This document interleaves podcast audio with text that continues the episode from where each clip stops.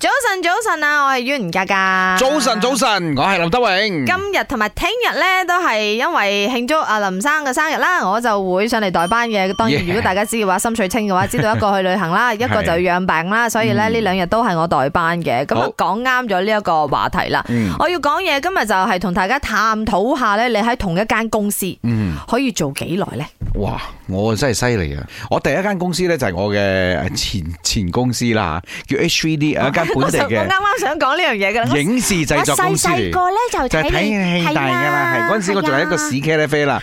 嗰間公司我係簽咗十年約嘅，哇！但係到第九年嘅時候，公司就倒閉咗啦，咁啊，其後咧就入咗你 Astro 啦，加咗 Astro 呢一度，幾耐呢嗯就坐喺呢張凳呢個位置呦呦呦一坐坐廿年啊！坐廿年，嗯，你唔好咁嘅廿年表情啦，廿年啊。你遇到真愛啊，結婚生仔發達都係呢個位啊即 嘛哦半個生命喺呢度啊，真係 OK 啦，真係所有嘅呢一個诶知名度啊，任何嘢都喺呢度啊，所以我當咗佢係我屋企咁樣嘅。係㗎，所以咧，嗯嗱，有啲人咧，因為之前我都開咗呢一個話題咧，就係你而家份工做咩工啦，你打咗幾耐啦？嗯原因就係咧，林生咧即將會喺佢生日嘅時候慶祝佢呃誒做 DJ 二十年，二十加年入啊咗呢個大家庭二十年啦，係啦。你你俾我啊你加入我哋呢個家庭幾耐？都都唔短啦，啊超過五年啦，都應該。誒今年第六誒第七年呃啦，第啱七啱年啦，好快幾啊！快第七年，但係我度度，做 DJ 嗰個誒嗯年資輕啊嘛，我仲細啊嘛。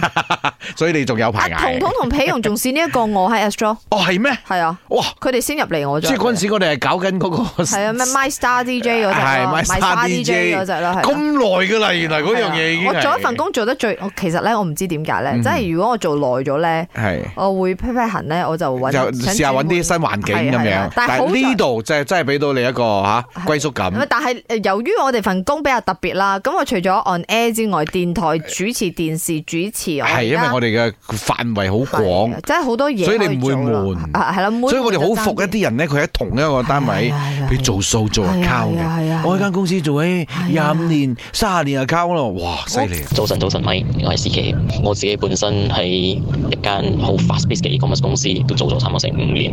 不平均嗰度嘅員工一兩年就走啦。